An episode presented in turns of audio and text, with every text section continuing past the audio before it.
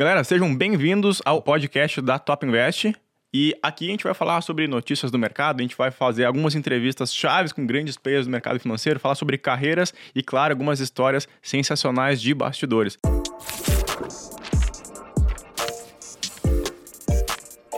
Para começar, pé na porta, tem um baita de um convidado hoje, Roberto Indec, é o estrategista-chefe da Rico, da Clear, da XP. Conta aí, cara. Fala pessoal, tudo bem? Obrigado pelo convite. Parabenizar a Top Invest aí, começando com mais um podcast de mercado que eu acho que é extremamente importante pra gente falar de carreira, né? Pô, tem pouca gente procurando sobre carreira, né? Você sabe bem como é que é isso.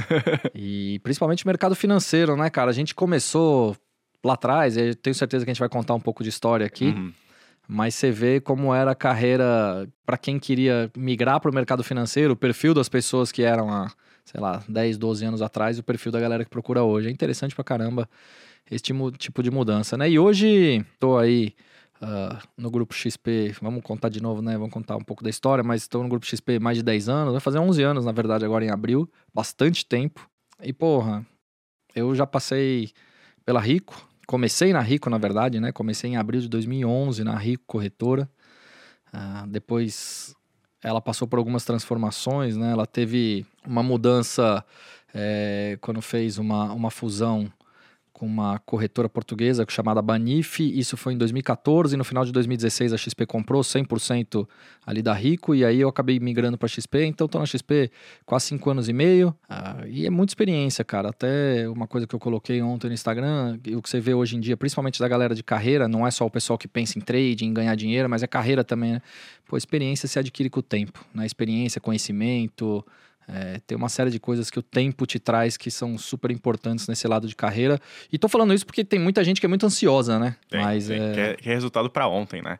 Inclusive, você tá bastante tempo na XP, na, na Rico, mas você começou muito antes, né? É, você está desde 2006 no mercado financeiro. Como que foi a tua história lá? Por que você escolheu o mercado financeiro? É formado em relações internacionais, né? É engraçado, né? Porque relações internacionais e, e, e nada é quase a mesma coisa, né? Tô falando isso no sentido de que, pô, você vai procurar um emprego, todo mundo fala, porra, por que relações internacionais?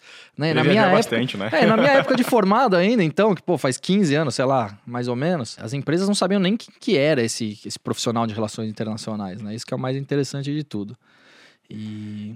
Mas RI na faculdade que eu fiz, ela tinha uma ligação muito grande com a economia, que tinha mais a ver comigo. Pensar um pouco em, em, em cenário global, vamos chamar assim. Não era tanto uma carreira para diplomacia.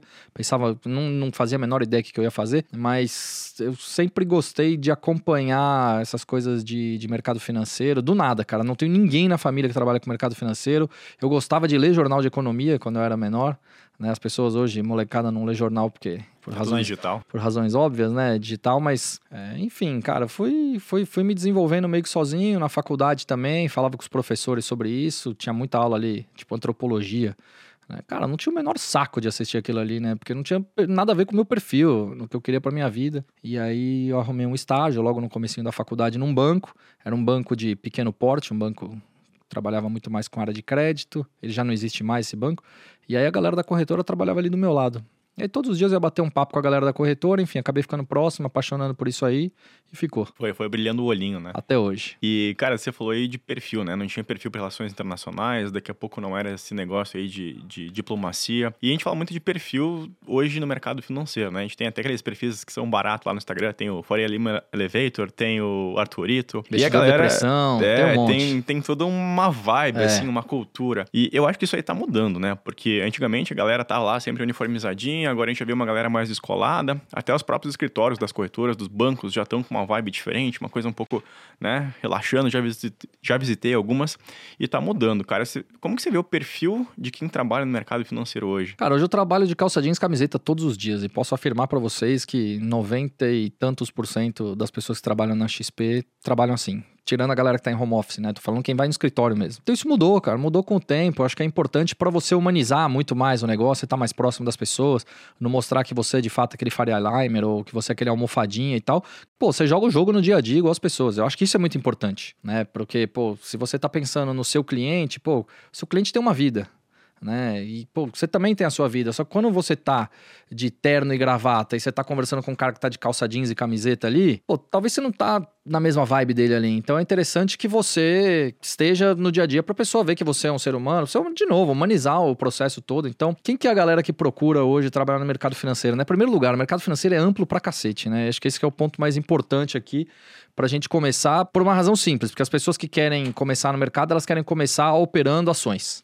Né? E, pô, não Fazendo existe... day trade, fazendo trade. Acho Cara, que é a porta de entrada para todo mundo, né? Pra- Eu passei por essa porta de Pra entrada. muita gente, eu não, assim, para muita gente essa é a porta de entrada.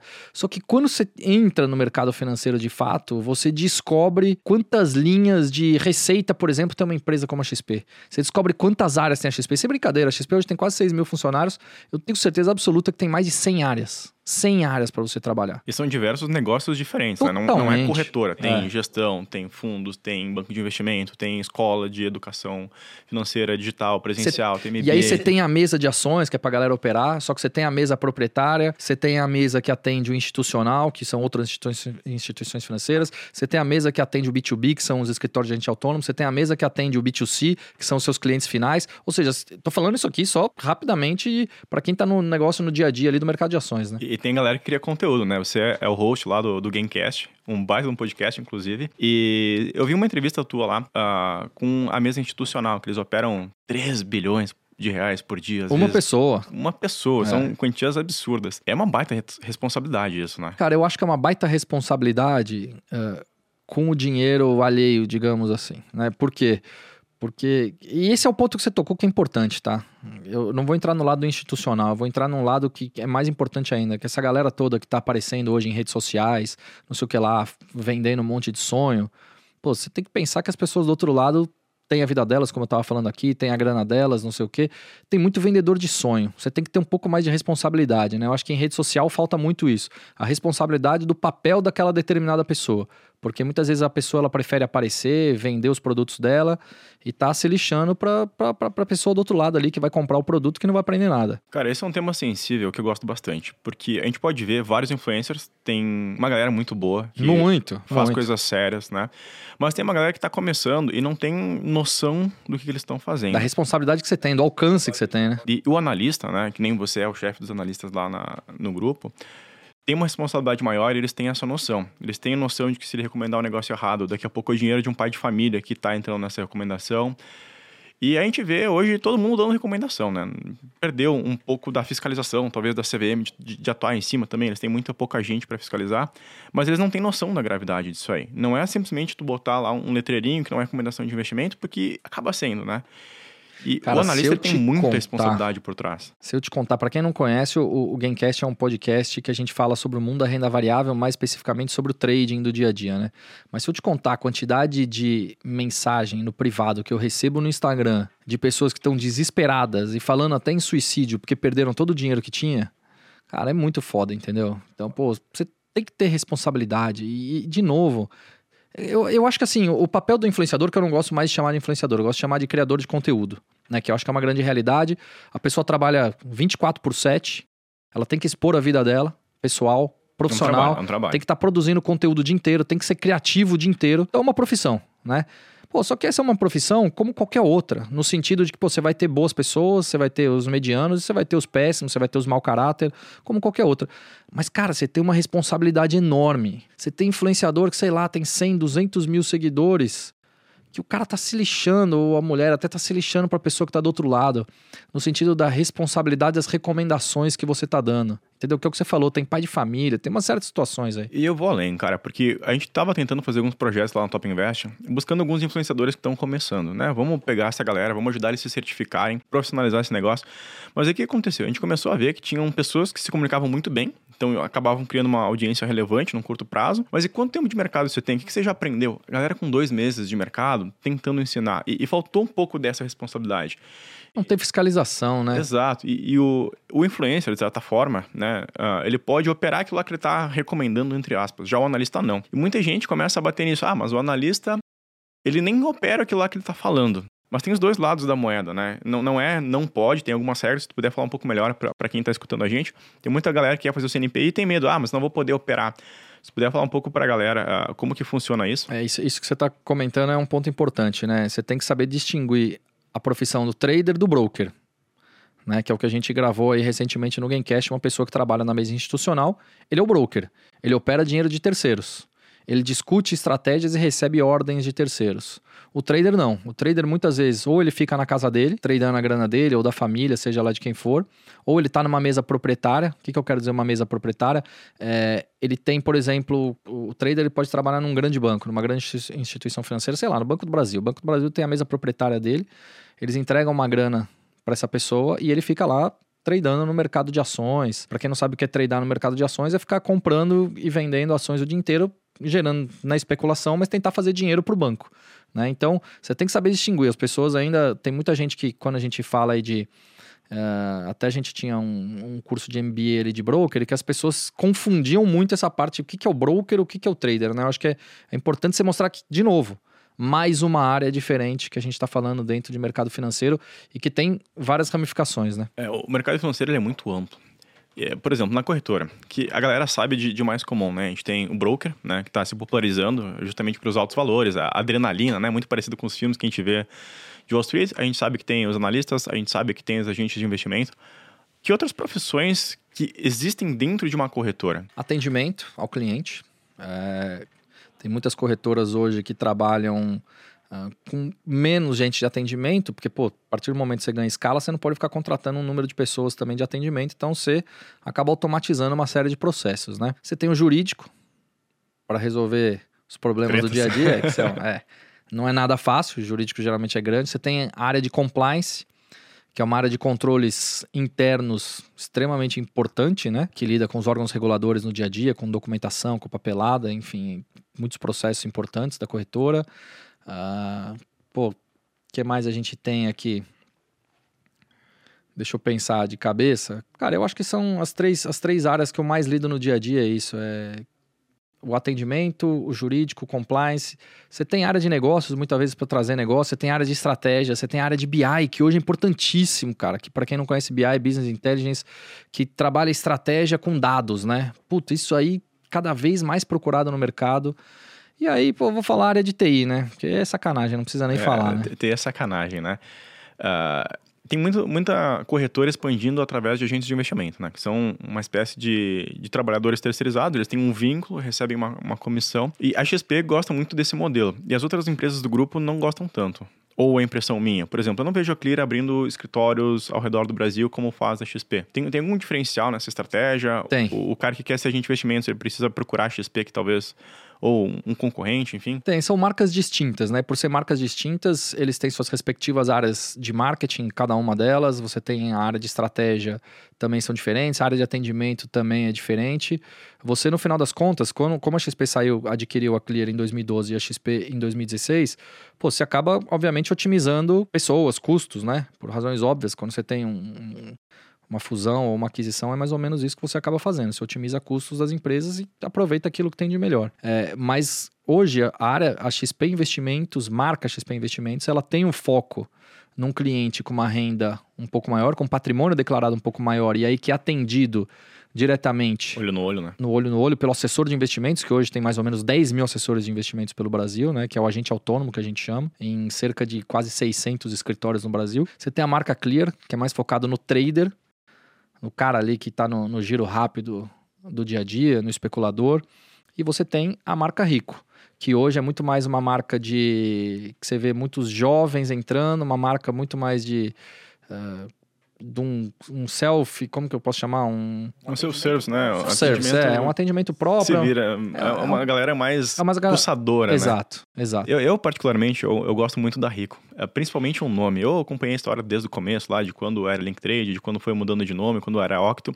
E eu lembro... Caramba, você lembra disso, meu? Eu lembro disso, cara. Louco, eu lembro você da campanha é velho, de... Não, só tenho 30 e pouquinhos lá. Eu lembro até hoje da campanha de lançamento da marca da Rico, né? Cara, para mim foi muito marcante. Inclusive, tem uns outros influencers que eu gosto bastante, uma galera bem old school de o que é ser rico para você. É isso aí. Cara, aquilo lá me marcou. Porque, na verdade, o que é ser rico para você era uma pergunta, primeiro, era uma pergunta muito pessoal e a resposta Na verdade, você não tem uma resposta muito clara o que é ser rico para você, mas aquilo te faz parar para pensar, né? O que é ser rico em relação não é só dinheiro, é em relação ao que, que você quer para sua vida, é, o seu tempo, que é escasso. Enfim, tem várias situações. E aí, para quem não conhece a Rico, eu entrei antes do primeiro dia de Rico, né? Que foi em 20 21 ou... Foi D menos 1. é, não, o primeiro dia de rico foi 21 ou 24 de junho de 2011 e eu entrei em abril, né? Então eu passei por esse processo, mas a Rico, na verdade, ela vem que você falou de Link Trade. A Link Trade era corretora de varejo do banco UBS, só que eles não quiseram a parte de varejo, eles só quiseram a parte institucional, a parte de, de wealth, enfim, que é a galera que tem um pouco mais de grana. É, e eles largaram ali e deixaram essa parte que eles não acreditavam muito, ou também nem era o business dele também, né? E aí acabou, era o link trade, e aí, no final das contas, a corretora ela começou chamando Octo, e até por causa é do símbolo. Do é, é, o símbolo né? da Rico até hoje. O símbolo de infinito deitado é por causa da Octo, né? Por causa disso. E aí, o, o Rico era o portal da Octo. E aí, depois, quando fez a fusão com a Banifica, ela passou a se chamar Corretora Rico de fato. Foi ali que surgiu. Cara, é, é muito massa, porque realmente essa pergunta faz a gente pensar, né? Caramba. O que é ser rico para mim? Provavelmente é uma coisa muito diferente para ti. Mas quando a gente fala do mercado financeiro, né, não dá para ser hipócrita, a galera entra pensando, pensando em dinheiro. dinheiro lógico. Pensando em dinheiro. Óbvio. E a pergunta que a gente mais recebe lá no, no nosso Insta da Top Invest, inclusive se não segue ainda, Top Invest, underline oficial, é, quanto que eu vou ganhar? Né? A galera quer saber quanto que ele vai ganhar de agente de investimentos. Cara, você vai ganhar quanto você performar. Entendeu? Essa é a grande realidade. As pessoas elas acham que elas vão entrar no mercado financeiro e vai ficar todo mundo milionário. Primeiro, aquilo que a gente estava falando, tem várias áreas de diversos perfis. E, cara, você vai ganhar o que você performar. Se você for um puta de um advogado, você vai ganhar dinheiro pra caramba.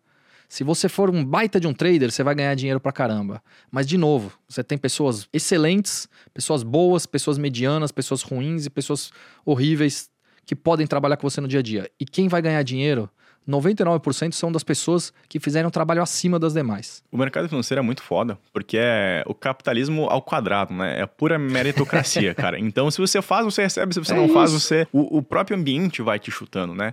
E tem agente de investimentos que ganha ali 300, 400 reais, não consegue ir para frente, não consegue pagar nem a taxa da CVM, que inclusive agora foi, foi reduzida, mas é um valorzinho salgado. E, e, e, tem galera que ganha aí 100, 200, 300 mil reais com assessoria de investimentos, depois vai montando o seu escritório. Então é muito meritocrático. Se tu puder dar uma, uma ideia, por exemplo, um analista, né? qual que é o piso, quanto que pode ganhar um analista, ah, que mais a gente tem? As profissões mais regulares, assim, que dependem do desempenho a como é que eu vou dizer, que tem um, um vínculo empregatício direto. Ó, oh, vou te falar, é, da minha experiência ao longo desses últimos anos, não que necessariamente uh, isso esteja ocorrendo hoje, né? Mas assim, eu sou responsável pelo time de análise técnica da Clear Rico XP e isso desde 2015. Então é bastante tempo. Eu acho que é, são aquelas pessoas que ficam recomendando as pessoas para ficarem fazer. Com base nos gráficos. Com base nos gráficos, né? Ficar girando, compra e venda ali, seja de mini contrato, de ações e tal. E aí, de novo, depende de quem é aquela pessoa, de quando ela começou, é, o que, que ela construiu na carreira dela, a qualidade técnica, o que, que ela entrega, o que, que ela faz além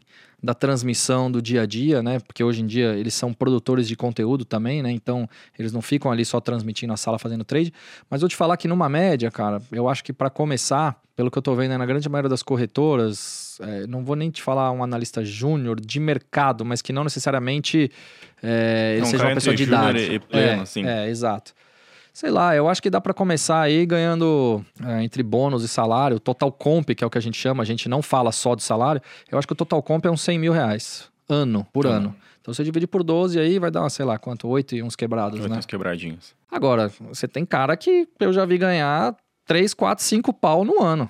Tá bom para você? De e aí não tô falando um, né? 3, 4, 5 mil não, hein? Não, Fique não. bem claro isso. São é, milhas. Exato. E aí depende de como aquela pessoa performar, o que, que ela vai trazer, como que ela inova, criatividade, o que, que ela trouxe. Entendeu? Então você tem vários diferenciais ali que são importantes. Cara, é que a gente pode bater um pouco no intraempreendedorismo, né? De você não ser Exato. só mais um lá, tá cumprindo horário. O que, que você vai fazer a mais, né? Perfeito. né? Aquela mentalidade de dono, né? Você tem que trabalhar mais, você tem que se comportar como sócio para daqui a pouco ser convidado, para receber um aumento, para ser chamado para uma promoção. E também no soft skills, né? A gente tem as habilidades extras, né? Não é o cara ser o melhor analista do mundo, daqui a pouco ele não sabe escrever direito, não sabe se comunicar, não sabe gravar um vídeo. Então, cada vez mais, a gente acaba sendo todos os criadores de conteúdo. que a gente está fazendo aqui é criar conteúdo. Lá tu cria conteúdo, teus analistas criam conteúdo. E entender um pouco desse mundo fantástico da internet, com o mercado financeiro e como essas coisas se comunicam juntas também, né? É, hoje, se você para para, para pensar, o, o o analista que conversa com o varejo, ele não tem mais a opção de não ser um criador de conteúdo em rede social. Não tem, não tem. Então, assim, ele não é só mais um analista. Ele é um analista e um criador de conteúdo. E aí, de novo, como é que ele se diferencia dos outros? Dado que tem tantos hoje nas redes sociais, né?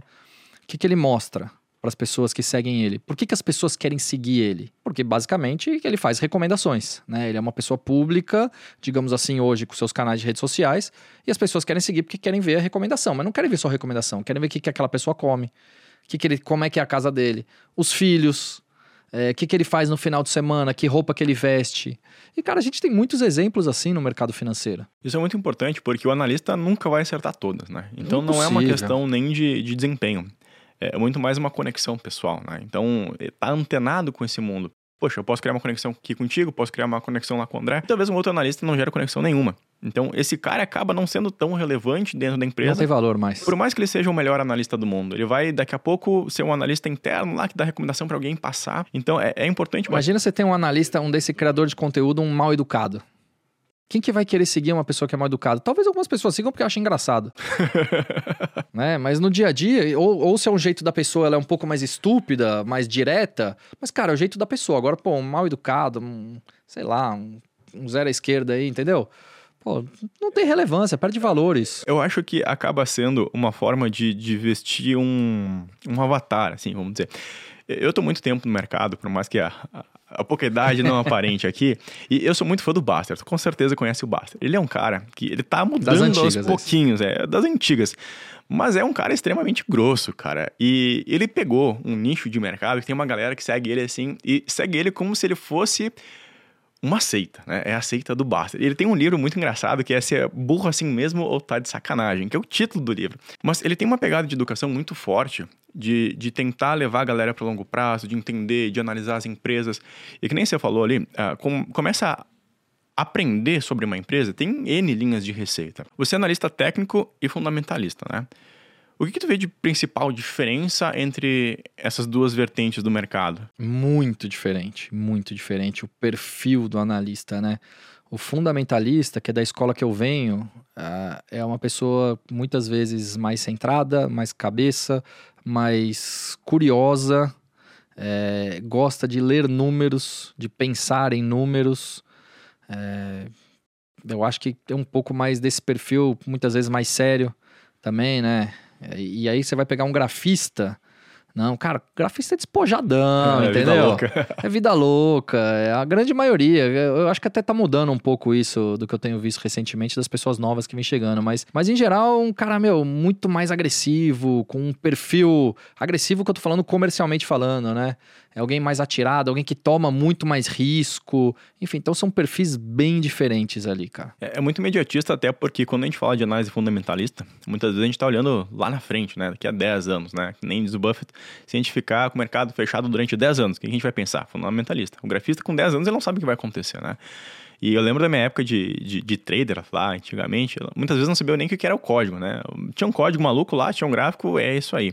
Você vê que pode ser talvez uma evolução da pessoa também, de começar com análise técnica, mais imediatista, mais jovem, pode correr mais risco e passar para uma análise fundamentalista, começar a cuidar mais dos investimentos e pensar um pouco mais em, em carreira. Que é muitas vezes eu acho que é o percurso natural da grande maioria das pessoas que a gente vê é muito isso. É muito isso. É a pessoa que começa no dia a dia pensando no trade e, e depois você vê no meu caso, tá? Eu posso falar no meu caso especificamente. Eu comecei nisso também. Eu comecei, eu me achava um, um trader ali, ficava negociando pra caramba, principalmente quando eu fui viajar nos Estados Unidos para aprender ali, isso em 2009, mais ou menos. É, pô, nas minhas horas vagas na biblioteca da, da faculdade ali, ao invés de eu ler, eu ficava acompanhando o mercado brasileiro e ficava tradando por lá. Para que lugar que você foi quando você foi viajar lá? Cara, eu morei um tempo em Boston, é perto de Boston, na verdade é New Hampshire, né? É um estado logo acima de Massachusetts, que é Boston é a capital de Massachusetts, e também morei um tempo em New Jersey, que era do lado de Nova York, onde eu estudei. Cara, essa história, se você puder contar um pouco mais, porque para mim é muito engraçado. Você estava aqui no mercado financeiro brasileiro, tava tudo muito chato de repente, e você foi estudar crise no, no auge da crise, no lugar da crise em 2008, cara. Quase isso, quase isso, praticamente. Eu fui para lá em 2009 porque minha mãe mora lá, né? E aqui eu já trabalhava numa corretora de valores, que na época era uma corretora grande, hoje ela não existe mais, ela foi comprada uh, por um banco. E, cara, não sei, eu, eu não lembro qual que é a razão exatamente de eu ter largado o trabalho e ir para os Estados Unidos. Eu acho que eu tinha muito interesse de morar fora também um pouco, né? Estudar é um lá fora. É legal pra caramba, todo mundo tem esse sonho, né? E, e, e, ficar um pouco com a minha mãe também, que eu via pouco ela. E, enfim, e tive essa oportunidade, acabei indo para lá, procurei alguns cursos extracurriculares, tive esse curso em... Primeiro eu fui fazer inglês ali perto de Boston, fiquei quase seis meses e trabalhava também nesse meio tempo e que no tempo livre eu ficava lendo sobre mercado financeiro. Já tinham alguns blogs na época. Aliás, eu lancei um blog também em 2009, chamava Sempre Investir. Por que, que eu lancei um blog? Cara, porque eu me obrigava a estudar. Isso, essa era a parte importante, né? Muitas vezes, quando você é, tem alguma coisa para escrever, você se obriga a estudar determinados assuntos, né? Eu acho que é importante é, isso também para o seu dia a dia. Então, ali eu acho que eu cresci bastante. Cara, e eu vou te falar, aqui no Brasil a gente não tem tempo de nada, né? Porque a gente está na correria do dia a dia. Hoje tenho família, tenho duas filhas, enfim, tenho trabalho, tem um monte de gente embaixo ali é, do trabalho que depende da gente no dia a dia. Então, Pô, você parar pra ler um livro hoje é difícil pra caramba, né? É difícil parar pra ir pra academia, pra ler um livro. Pô, é difícil. Você é, tem é que difícil. ter muita disciplina, tem que dormir pouco. É, eu hoje acordei 5 e meia da manhã e fui pra academia, que é um negócio que eu tô fazendo agora duas vezes por semana, porque eu preciso cuidar da minha saúde, né? Pô, chega 10 horas da noite, depois de um dia cansativo pra caramba, você ainda chega em casa, cuida um pouco das crianças, janta, não sei o que lá, aquela correria. Cara, você, vai você tá acabado 10, 10 horas, 10 e pouco, entendeu? Eu vou ler que horas? Eu vou dormir em cima do livro? Na real, o cara começa a chegar numa fase da vida, legal, eu já conquistei, né? Tô legal de patrimônio, tenho que dar uma atenção pra família. E o cara se dá conta de que, opa, se eu não começar a cuidar um pouco de mim, eu vou morrer. Exato. E tudo aquele patrimônio que é, eu acumulei não é, vai fazer sentido nenhum. nenhum. Não, peraí, deixa eu botar uma regrinha aqui. E esse negócio que você falou de ter um blog lá na época que você estava estudando, para mim, é uma das coisas que mais marcou a minha vida. Porque em 2010, 2011, meados lá, eu era agente de investimentos, depois eu fui fazer a CPA 20, e foi assim que começou a Top Invest. A Top Invest virou um negócio, claro, faz dois anos e pouco, mas foi assim que tudo começou porque eu comecei a estudar para CPA20, não tinha material, ia fazendo buscas na internet, ia montando uns slides e era difícil aprender na época, sozinho. Né? Tinha uns blogs que falavam de livros de mercado, mas não falava de carreira. Exato. Tinha que pegar esses livros de, de mercado, ir lá, fuçar, ver o edital da Ambima, que já era difícil de conseguir, porque quase não tinha site. Eu fui montando os slides e eu montei um canal no YouTube, Top Invest. E de lá era para mim estudar aqueles vídeos. Era terrível. Pra você se obrigar. É para mim me obrigar. É era, era terrível. Cara, eu lia os slides, eu bocejava nas aulas. Claro que eu já tirei isso do YouTube agora, né? Mas foi assim que começou a Top Invest. E aí eu fui melhorando a didática, eu fui começando a perder a timidez, que é legal, inclusive, compartilhar, porque é um processo para todo mundo. Ah, eu sou tímido. Cara, não é tímido. Tu não fez esforço suficiente para perder a timidez. E olha onde que chegou o Kleber com a Top Invest, olha quanto a vida de, a vida de quanta gente a gente muda, porque o Kleber lá atrás foi estudar, foi criar um blog e acabou transformando Mas você teve iniciativa. Você teve iniciativa de criar esse blog. Você teve iniciativa de entrar no YouTube e se obrigar a fazer determinadas coisas para que você crescesse, para que você aprendesse. Assim como eu fiz também ali atrás o meu blog, né? Você acaba mostrando para as outras pessoas, mas é mais importante até para você do que para as outras pessoas. Né? E você acabou ganhando visibilidade. Assim como na época eu também tive um pouco mais de visibilidade, apesar de que blog naquela época é muito diferente do que é hoje, né? Não tinha muito canal de YouTube ali em 2009, eu praticamente nem tinha, né? Estava é, começando o Facebook também, enfim. É, mas a gente criou situações. Você teve criatividade, iniciativa, que são coisas que são extremamente valorizadas no dia a dia, não só no mercado financeiro, mas eu tenho certeza que em todas as profissões. Mas no mercado financeiro, eu estou no dia a dia, posso falar, cara, isso é muito valorizado. Você vê pessoas que fazem feijãozinho com arroz ali, não dá mais, entendeu? Não tem espaço, porque você quer crescer, você trabalha pra caramba o dia inteiro, você se dedica, você cria, você inova, você lidera projetos, você lidera pessoas. Então não dá muitas vezes para você ter pessoas que fazem um pouco do feijãozinho com arroz. Talvez você vai ter aqueles que carregam o piano, mas é um perfil diferente, que talvez você precise. É... O lance do carregar piano é, é, muito engraçado, né? Sempre vai ter o cara que carrega o piano e é uma escolha. Eu acho que não, não tem certo ou errado, né? Tem um cara que quer Perfil. se preocupar com a família, quer ficar trabalhando das, das 8 às 18 e ir pra casa, cabeça tranquila. E tem um cara que veste a camisa, ele, ele vai com tudo. Lá na Top, por exemplo, tem gente que começou é, ganhando mil reais, hoje já tá ganhando seis dígitos por mês. E foi uma evolução, né? Foi assumindo responsabilidade, foi indo atrás e tudo é fazer um pouco mais. E com certeza tem resultado aqui, tem resultado no grupo XP, em todos os lugares. Tem Tem em todos os lugares. Eu acho que é, é, assim, é o perfil da pessoa é ser diferente. É tomar iniciativa, tomar rédea, de novo, ter criatividade. Eu cobro muito do meu time isso todos os dias. Pessoal, não se contentem com o que vocês têm no dia a dia. Eu vi, acho que foi hoje que lançou a matéria do do primo, canal de metaverso do primo no, no uhum, YouTube, com, né? Com Neymar na comprando lá 6 milhões em, em Cara, na hora, na hora que eu vi essa matéria, eu mandei pro meu time todo, eu falei, o cara não tá à toa onde ele tá. Talvez não seja nem ele, mas pô, não chegou onde chegou à toa, entendeu? E não tô falando do Thiago Negro, tô falando de pessoas que estão lá em cima. Não chegam à toa. É muito trabalho, é muita iniciativa, é criatividade, é liderança. Tem, tem uma equipe enorme, né? E equipe de qualidade.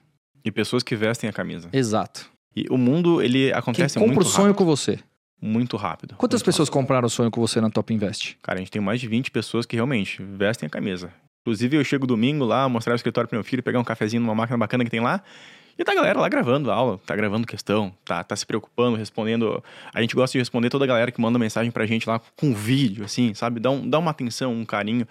E as coisas estão acontecendo muito rápido. Né? Então dá pra ver a evolução do, já que você citou, do, do, do Thiago Negro, do próprio Grupo Primo, como ele cresceu e cresceu rápido. E não faz as coisas sozinhas, né? Ninguém então, aí, faz sucesso sozinho. Eu não sei de quem que é essa frase exatamente, que é super famosa, mas é uma frase muito real, cara. Tem uma frase faz que eu sucesso gosto. sozinho. Eu acho que é do Érico Rocha, que quer ir longe, vai acompanhado. Tá com pressa, vai sozinho. Esse também é um ícone, né? Esse é outro ícone. E é um cara que se fez do dia pra noite, pegou uma metodologia, trouxe pro Brasil. E ele tem muitos méritos, porque ele não fez isso sozinho também. Com Por certeza. mais que ele ocupe um nome lá, tem uma equipe gigante que veste a camisa. E a gente tá vivendo num mundo que é uma ascensão meteórica para quase qualquer coisa. Então, o mercado financeiro eu vejo que tem muita oportunidade. Se a gente for olhar, você falou que a gente tem aqui 10 mil assessores de investimento. Quantos tem lá nos Estados Unidos? É mais de um milhão. Olha quantos investidores a gente tinha na bolsa há 3, 4 anos. Não chegava a um milhão.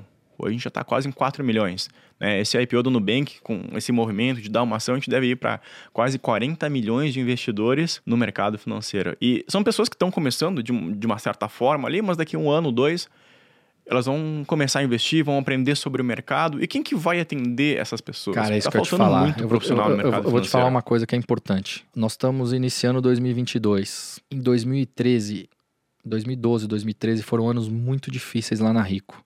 2014, a gente fez a fusão com a Banif, e isso foi no segundo semestre, e aí começou a crescer em 2015. Cara, de 2015 para 2022, vamos falar que são seis anos, né? Porque estamos começando agora o ano. O mercado cresceu absurdamente. O mercado de varejo mudou absurdamente. Tem uma necessidade absurda de oportunidades, de contratação de gente qualificada, de gente que certificada. E não é em uma área, não são em duas É ou em três, são várias áreas. Então, assim, o mercado de varejo tem para o mercado financeiro começou há 5, 6 anos. Você pode imaginar isso como vai estar daqui 10 anos. É transformacional. Cara, precisa de gente qualificada, precisa de gente certificada, precisa de gente que tem iniciativa, que tá afim de fazer um negócio no dia a dia. Ok, a gente é uma escola de certificação, né? Óbvio que todo mundo precisa se certificar. A aprovação é um passo básico. Se você não tem a certificação, o mercado financeiro vai te ignorar solenemente. E aí depois você começa a construir os soft skills, né? Você começa a se vender, você começa É uma forma de você entrar, uma porta de entrada é muitas vezes. Não é só a obrigação do seu dia a dia que você tá lá, porque algumas vezes você entra em algumas determinadas áreas no mercado e você é obrigado a tirar a certificação. Mas não, muitas vezes também é uma porta de entrada para a pessoa ver quem tá com o seu currículo, que não tem mais, né? Porque agora no LinkedIn. é, Aliás, você tem que ter o LinkedIn Tem que também. ter o LinkedIn. bonitinho, preenchido, atualizado, isso todo mundo de RH fala. E é uma coisa que eu falo, eu desculpa te interromper, tá? Mas o LinkedIn, cara, é importante demais. Muita gente me fala tanto de certificações, me manda muitas das principais mensagens, aonde que eu arrumo um emprego e qual certificação eu tiro. A certificação não tem uma regra, é muito do seu perfil, se é o perfil de analista gráfico ou fundamentalista, ou se você vai cuidar do patrimônio da pessoa, ou se você vai fazer gestão de fundos, enfim, tem N certificações. Agora no LinkedIn, cara, chove oportunidade, chove vagas. Então sigam as pessoas, deem um jeito de conhecer quem são as pessoas do RH de determinadas empresas e sigam essas pessoas. O perfil delas está aberto. Né? E aí você vai na caruda mesmo. Vai na cara de pau, Vai pô, manda uma mensagem, ó, tô querendo saber, tem uma vaga ou não sei o que lá. Entendeu? Você começa a seguir, você começa a se conectar com as pessoas, você tem esse tipo de oportunidade de conexão. E é mágico, porque talvez você não saiba quem que é o RH, quem que tá recrutando, né? Mas, poxa, você é uma pessoa conhecida, né? Todo mundo sabe que você é o estrategista-chefe lá. Manda mensagem pra eles, vai Manda perder o quê? mensagem pra ti, cara. É? O que, que vai acontecer? Tu É vai isso aí. responder, vai dizer, não, fala com um cidadão lá. E o, o lance de tu ter essa certificação é importante, é aquilo que a gente tava falando de mostrar vontade, de dar um passo além, né? Ah, eu quero trabalhar na vaga tal, mas se tu não tem a certificação, cara, tu não, fez um esforço pra mostrar que tu tá realmente interessado. Como que tu vai querer disputar a vaga com um cara que já tem outras certificações, já manja de Excel, já manja de, de inglês, sabe programação de Python, de, de BI, sabe um monte de coisa, tu não vai ter como competir com esse cara no longo prazo. E eu acho que é realmente uma transformação que a gente está vendo. Deve ter muita oportunidade abrindo cada vez mais rápido no mercado financeiro. Poxa, nos Estados Unidos, 50% das pessoas físicas estão na bolsa. Nos outros países desenvolvidos também. E por que, que a gente tinha aqui no Brasil? Era muito falta de, de cultura, muito falta de educação. Você mesmo falou, o varejo começou no Brasil faz cinco anos. Antes era só institucional, só fundo. E agora a galera começou a perceber essa importância. E mesmo que a taxa de juros voltou a subir, a galera continuou no mercado de ações. Não, não debandou todo mundo, não voltou a ter aquele um milhão lá. Cara, eu acho que vai ser mágico essa, esse mercado financeiro aqui em, em cinco anos. E, cara, a gente vai transformar muitas pessoas em multimilionárias que vão entrar Sabe no por momento quê? certo. Porque o mercado financeiro hoje, você tem como produtos renda variável, então você tem N áreas dentro de renda variável. Você tem renda fixa, né? Que no Brasil, esse país aqui é uma mãe para quem quer investir em renda fixa. É, você tem hoje produtos estruturados, que é as tesourarias que montam esses determinados produtos, como por exemplo o COI, eu acho que é o mais famosinho deles. Você tem a área de fundos de investimento, aí quando você tem fundo de investimento, você tem fundo de renda fixa, fundo de ações, fundos multimercados, fundos de previdência. Fundos imobiliários, eu sou grande Aí você fã. tem fundos imobiliários. Aí você tem outras áreas que estão abrindo agora, ramificações que é seguro, é, previdência, é, enfim, você tem uma infinidade de, de, de áreas que você pode correr. O, o mercado de seguros é uma coisa. A gente está falando aqui de mercado financeiro, mercado de capitais, propriamente dito. Mas o mercado de seguros, se a gente tem uma pedra gigante para lapidar no mercado de capitais, o mercado de seguros é uma coisa muito, mas muito maior. Lá nos Estados Unidos, se não me engano, é o terceiro componente mais importante do PIB. Aqui não aparece nem no top 50 os seguros. Poxa, toda pessoa precisa de um seguro.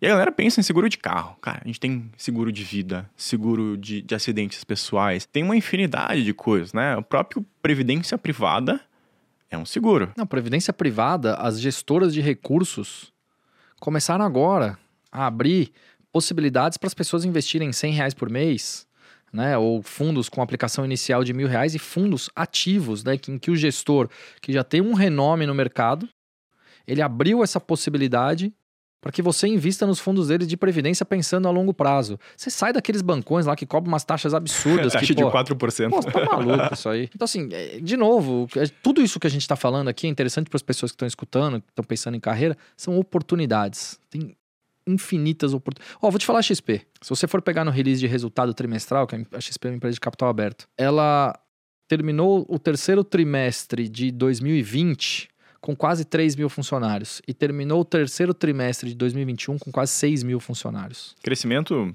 pouquinho, né? Foi quase o dobro, cara. Foram quase 3 mil pessoas contratadas em um ano. É um número que foge completamente da curva de qualquer coisa, principalmente aqui no Brasil. Mas mesmo assim, a gente tá falando de mercado financeiro. Eu acho que a XP é um, um case fora da curva, né? E a galera tá, às vezes, olhando para os bancões diminuindo e não enxerga quantas pessoas estão trabalhando no Nubank, na XP, ah, nos próprios concorrentes, né? O BTG, a gente tem o Banco Original, o Banco Inter. Também precisa de gente qualificada. E tá faltando gente faltando. qualificada. Tá faltando. Aí eu acho que a gente pode citar o TI, né? Todo mundo fala, eu acho que é o mais difícil de tudo, porque hoje é tudo é TI. E depois é o mercado financeiro. Porque tem, Isso, TI os caras de TI tão rico, hein? gente. Os caras de TI tão rico. Hoje você não encontra um desenvolvedor júnior. Né? O cara fez um curso de lógica de programação e está ganhando 6 mil reais. E a próxima banda que vai tocar dessa forma aí é o mercado financeiro. Vai faltar muita gente nesse mercado. Então é, é uma oportunidade sem precedentes. Cara, e TI, eu vou te falar, os caras. Não, é o que você falou, um analista júnior aí que fez um, um curso. é, mas se você for olhar a quantidade de propostas que essa galera recebe do exterior, pô, não tem como você, como empresa brasileira, competir, né? Tenho certeza que o Grupo Primo está sofrendo com isso, a XP está sofrendo com isso, outras instituições financeiras aqui no Brasil também estão sofrendo com isso, porque é um assédio muito grande. Não tem como você competir com uma proposta para a pessoa ganhar em dólar, né? E morar lá fora, o sonho de realizar, trabalhar lá fora. ganhar em Libra. Em Libra, cara. Eu conheço um que foi É, pra, tá pra, bom. pra, pra, pra, pra Inglaterra.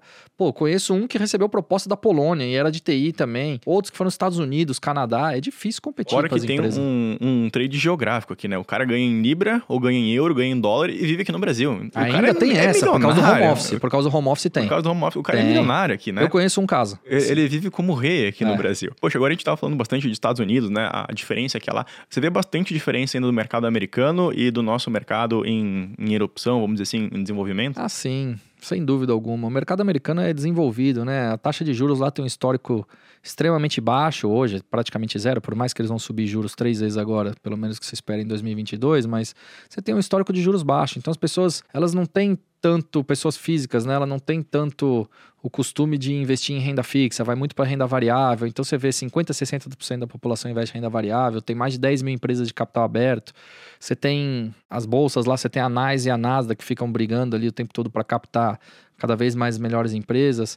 Aqui não, aqui a gente tem uma bolsa só, a gente tem 400 empresas de capital aberto, um pouquinho mais, 400 empresas de capital aberto. Olha o tamanho desse país e a qualidade e quantidade de empresas boas. 400 é nada, nada. Então assim, de novo, tem muitas oportunidades aqui no Brasil para os próximos anos, pelo menos isso é o que eu acredito, se o governo não atrapalhar. Mas eu acho que até nisso o governo deu uma ajudinha, né? Esse negócio de ABDR começar a ser disponível para todo mundo é excelente. Porque mesmo no Brasil, a gente teve o IPO polêmico aí do Nubank, que é listado nos Estados Unidos. A gente tem a Stone, que é listada nos Estados Unidos. A gente teve o Banco Inter tentando ir para lá. A maior empresa de e-commerce da América Latina, Mercado Livre, também está lá. E esse negócio da BDR, a gente pode operar aqui no Brasil e o investimento lá fora. Então é fantástico para o mercado, até para um ambiente de diversificação, né? E tem muita gestora nova aparecendo também, né? A gente tinha lá listado na Ambima, eu acho que eram mil gestoras, agora a gente tá numa coisa de, de 5 mil. Posso estar errado nesse número aqui, mas tá, tá crescendo demais, né? Tá crescendo demais. E os próprios gestores estão virando influencers, às vezes, né? Muitos. É captação, é mercado novo. Pô, o cara vai captar dinheiro da onde? Ele tem que ir lá, ele virou um produtor de conteúdo também. Né? Ou se você não é um gestor produtor de conteúdo, certamente você vai ter alguém no seu, no seu escritório, na sua gestora ali, que vai fazer esse papel para você, que é quase o papel de relações com investidores hoje em dia, mais barra comercial, né? Então, enfim, mas você vai ter. Essa questão de BDRs é interessante que você falou, foi liberado aí para negociação para pessoas físicas, já era, né? Mas foi, digamos, é, antes era foi- investidor qualificado, Exato, né? Ter um foi milhão, varejado, digamos é, assim. Foi varejado. né? Isso aí tem um ano e pouquinho já. Pô, começou a crescer muito o volume de negociação, isso é super importante. São quase 700 empresas ou 400, 700 ativos sendo negociados na Bolsa Brasileira. E aí eu vou te fazer uma pergunta. A molecada que chega agora, que está no colégio, até que está escutando a gente aqui no Aprovados, você acha que ele vai investir numa ação da Petrobras ou do Google? Com certeza do Google, né? O FANGs, né? Vai uh, investir no Facebook, Amazon. É isso. Google. É uma mudança cultural, um choque cultural muito grande. Pra gente que é velho de guerra, tá nesse negócio aqui há 300 anos, pô, você sabe que é Petrobras, Vale, não sei o quê, os grandes bancos. Agora não, a molecada que tá chegando não quer saber disso mais. É, Eu acho que é muito o lance da conexão, né? A- O problema de investir em Petrobras, em Vale, não é que são empresas ruins, mas também não faz parte do nosso dia a dia, né? Eu tenho um canalzinho particular bem pequeno lá, é, mais por hobby mesmo, que eu falo como as pessoas começam a investir. E tem esse lance da conexão. Como é que alguém leigo vai analisar Vale? A galera não sabe o que é o minério de ferro, para que que vai minério de ferro, o que que constrói com aquilo lá. O petróleo, a galera acha que petróleo é só para combustível, não é. Tem um, uma- um zilhão de, de coisas que pode ser utilizado. Mas o cara que não pega o balanço, vai lá e lê, ele não vai conseguir entender. Então é muito mais fácil de ele investir em empresas que geram conexão. Por exemplo, a gente tem aí lojas Renner, que a galera vai lá, visita, entende. Ah, o Google, Facebook, Netflix, eu acho que são as mais presentes, mas também tem empresas nacionais que dá para fazer isso.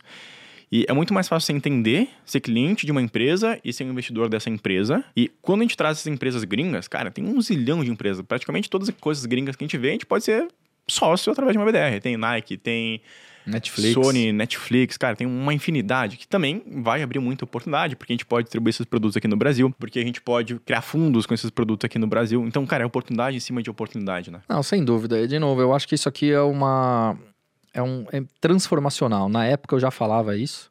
Vai ser um choque cultural, principalmente com essas gerações que vem chegando. Isso- essa liberação foi extremamente importante, não no D0, não é agora. Mas isso com o tempo, sem É um dúvida, vai processo, fazer muita diferença. Cara, encaminhando para o nosso encerramento aqui, eu queria te perguntar, né? Você está há muito tempo no mercado, me, me conta alguma história engraçada, assim, que aconteceu. Talvez, não sei se existe ainda, né? Mas existiam muitos trotes antigamente, né? Eu sei que a galera botava, às vezes, ó, vai lá fechar a o pregão, né? Dava a chave e dizia pro cara ir lá pra bolsa. Enchia a mochila do cara de tijolo, vai lá fechar a ordem. E, e o cara com medo, com ouro atrás, era um monte de pedras. Hoje, hoje é bullying você é processado, né? Mas, cara, naquela época lá, o pessoal não era um dos mais bonzinhos do mundo, né?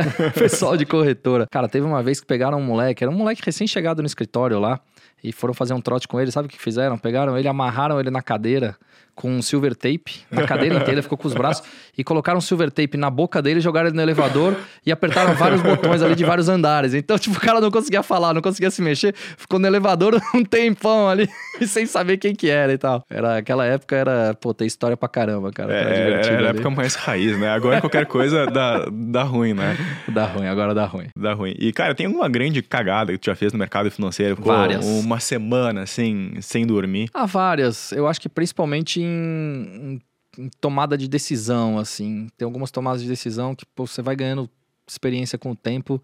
Se você para pra pensar depois, você fala, puta, não devia ter feito aquilo. É, não era essa, não foi a melhor decisão e eu não me comuniquei, talvez ou com nenhuma pessoa ou com pessoas que não fossem próximas para escutar pelo menos duas opiniões. Tem, tem uma historinha, assim, alguma. Que, que hoje tu acha graça e, cara, te incomodou pra caramba lá atrás? De cabeça assim, talvez eu não lembre, mas é, como investidor, talvez, né? Como investidor, eu acho que a maior cagada que eu já fiz foi ter investido em OGX, né? É, no final das contas eu perdi tudo. sabendo que a galera te zoou pra caramba É, em OGX, eu, né? eu, eu acabei perdendo tudo ali, mas não foi só eu, né? Enfim, e aí você vê. Você vê algumas pessoas se vangloriando disso hoje em dia. É uma- É. Cara, e que, que é uma história muito triste essa, porque na época eu tava no mercado, ah, já isso aí deve ter sido 2014, talvez 2015, mais ou menos isso. Putz, eu lembro de uma cliente que me ligava chorando todos os dias que o patrimônio dela todo tava em OGX, ela era do interior de São Paulo. E ela chorava, perguntando o que, que ela fazia e tal, porque, pô, todos os dias você via o papel caindo pra caramba, né? E ela não queria sair da posição, não queria sair da operação, enfim. Não lembro como é que foi o desfecho dessa pessoa, mas puta, foi é, é muito complicado. Por isso que eu falo na questão de responsabilidade que você tem. Né? Então, isso, isso é sempre importante. São coisas que eu levo comigo, são histórias dessas, assim, que são marcantes. Que, putz, você tem que ter responsabilidade com o dinheiro das pessoas. O que, que você vai recomendar e de que forma você vai recomendar, né? Eu acho que a galera, às vezes, olha o mercado financeiro de uma forma muito romântica. E é triste o que você falou do OGX, não só pela perda de patrimônio, mas é uma empresa. Uma empresa gera empregos, sustenta famílias. Ali venderam um projeto, ali venderam um projeto, né? Cara, os projetos eram incríveis. Eu Era. lembro do Super Porto do Açúcar, aquilo lá era uma coisa tão transformadora. Eu entrei naquela lá também, né? E eu acho que como investidor todo mundo tem a sua cagada, né? Inclusive, eu sou investidor de Cielo, comprei muita Cielo no topo. E eu mantenho na minha carteira como uma forma de aprendizado. Deixa É, lá. é a ação PN, que é o que a gente chama, pros Ação- netos. É, pros netos, né? Quando eu acho que eu tô muito soberbo, assim, vamos olhar aquelas cagadinhas que a gente comprou lá, não tá lá, tá vendo o que você fez? Para e, Mas é triste, e olha, e é repense. triste. É triste. E eu penso muito fora do mercado. É triste porque, por exemplo, né? Por que, que você não tomou uma decisão? Eu não sei quanto você tem, assim, que você tem que pensar em diversificação, quanto isso faz parte do seu patrimônio, também é importante. Mas, cara, se você compra uma ação pensando nos fundamentos dela a longo prazo, porque ela tá barata, porque ela caiu muito no mercado, pô, se você comprou ela e ela continuou caindo, pelo menos uns 15, 20%, que eu falo para as pessoas, estopa que alguma cagada tem e você não sabe. Uhum. Você tá sendo o último a saber. Não, esse é um dos pontos principais que eu aprendi aqui do, do lado dos fundamentos, né? Acho que não só com a GX, tiveram outras empresas, PDG também, que era uma empresa gigantesca aqui do ramo imobiliário. É, É, a construção é complicada. foi a mesma coisa. Então, assim, cara, se você comprou achando que tá barato, pensando no longo prazo, mas aquele negócio continuou caindo pra caramba, estopa porque alguma coisa tem errada, mas coloca um limite nisso. E as pessoas falam, ah, mas fundamento não tem stop e tal. Não é bem assim, né? Ah, não a é história já, assim, é. já contou pra gente. Aproveitando teu ensejo ali, eu sou tão diversificado que eu chego a ser pulverizado, né? Então não foi uma grande queda no meu patrimônio, mas foi uma empresa que, cara, pra mim era a melhor empresa do mundo, era uma máquina de imprimir dinheiro com margem líquida lá de 45% e começou a vir a concorrência, né? E todo mundo viu que a concorrência estava vindo, menos eu. não, não, não deu muito certo lá. Cara, pra, pra gente encerrar aqui, eu queria pedir uma dica, né? Quem tá começando no mercado financeiro, quem quer trabalhar nesse mercado incrível, Uh, que dica que tu daria pra ele, né? Um cara pensa que o cara tá te admirando hoje como estrategista-chefe lá, eu quero chegar onde o Roberto chegou. O que, que ele começa? Qual é o primeiro passo que ele tem que dar? Dedicação. Eu acho que esse que é, o, é o ponto principal aqui. E quando eu falo em dedicação, é, por exemplo, você está começando, ou você vai começar, ou você nem está dentro de uma instituição, cara, lê o máximo que você pode, assiste o máximo de vídeos que você pode, tenta extrair. Hoje em dia você tem, com redes sociais, você pode extrair muita informação positiva. É, faça as coisas, ou tente fazer as coisas acontecer na prática. O que eu estou querendo dizer com isso? Compra uma ação, alguma coisa, aí faz um trade, vê a besteira que você fez, mas isso, claro, estou falando com dinheiro muito pequeno né? Até porque quando a gente tá começando a vida, a gente quase não tem é, dinheiro também, não tem, dinheiro. tem essa. Por isso começa com trade, é, às vezes. É, né? mas, começa, é mas começa com muito pouquinho, porque, putz, assim você vai aprendendo, você vai ganhando experiência das coisas que você tá fazendo. E, de novo, leia bastante, assista muitos vídeos, extraia o máximo de conhecimento que você pode. No começo da vida, no começo da carreira, você tem que extrair conhecimento. Depois você vai construindo o restante ali, pode ter certeza. Cara, eu acho que você deu um insight muito legal que é um insight da prática. A galera às vezes me pergunta, Kleber, como é que você sabe tanto no mercado financeiro? Não é que eu sei, é que eu já perdi tudo. Né? Eu já perdi dinheiro em tudo que você imagina. Eu já perdi dinheiro com fundo eu de também. investimento, com previdência, eu com também. ações, com opções eu também cada fumo, com Forex. Então, tem uma história engraçada que eu botei 100 dólares, não sabia de como que era a alavancagem no mercado Forex e fui tomar um banho, né? Trade tem que sair é, Forex lá. eu já não operei. E, cara, quando eu voltei, não tinha nada lá. Então, eu acho que é muito da prática, né? A, o profissional, às vezes, ele não sabe o que ele tá falando porque faltou a prática. Então vai lá e coloca, cara, coloca um dinheiro na renda fixa, coloca numa 100 reais, 50 reais, sei lá. 50 é, reais. É. Naquela época era tudo muito caro, né? Pra você operar era 25, 30 reais a corretagem fixa. Exato. Se você tinha 100 reais não rolava. Agora tem um monte de corretora com corretagem gratuita, tá aí a Clear, tá aí a Rico. Vai lá, testa, põe, põe a mão na prática e, e vê o que, que acontece. Bem isso mesmo, bem isso mesmo. Mas, de novo, prática, experiência e conhecimento. Vamos falar prática e conhecimento. Eu acho que para quem está começando são os dois os dois pontos principais. A experiência vai adquirindo, levando na cabeça. É isso aí. Roberto, obrigado demais, cara. Espero te ver aqui em breve novamente. Eu que agradeço e boa sorte aí nessa sua jornada nova em São Paulo, que tenho certeza vai ser muito boa. Quem quer encontrar o Roberto, acha onde hoje? Cara, eu tenho meu perfil no Instagram, Roberto Indec, é tudo junto, Indec I-N-D-C-H. É, eu, eu hoje a gente está falando bastante produtor de conteúdo, né? Eu hoje exerço um papel de liderança muito grande e com vários projetos, então posto cada vez menos. Mas, de novo, me obrigo a postar, que é o que a gente estava falando ali também, a continuar lendo, nem que seja 6 horas da manhã, alguma coisa 10 horas da noite. Eu tento postar algumas coisas que são interessantes ainda para o pessoal que me segue ali. Acho que vale a pena, galera, ir também lá no Gamecast. Né? Tá em quase todas as plataformas. É um programa que eu escuto, eu gosto pra caramba. É você e o André, né? Eu e o André Outro Moraes. monstro do mercado, tá aí. É quase um dinossauro, a gente pode dizer. e tem vários convidados ilustres também, falando de, de práticas de mercado, de, de, histórias de mercado também. Muitos, muitos. Esse é um que eu recomendo também, arroba Gamecast Oficial, segue lá no Instagram e todas as plataformas de streaming, Spotify, Deezer, Spreaker e todas elas. Quem sabe o Kleber invade lá também. Quem sabe, por que não? Por que não? já, já que vou estar aqui por São Paulo mesmo, né? É isso aí, vamos lá, pô. Então, Roberto, obrigado de verdade, cara. Eu que agradeço. Espero ver vocês aqui em breve. Sigam o nosso Instagram e também no YouTube.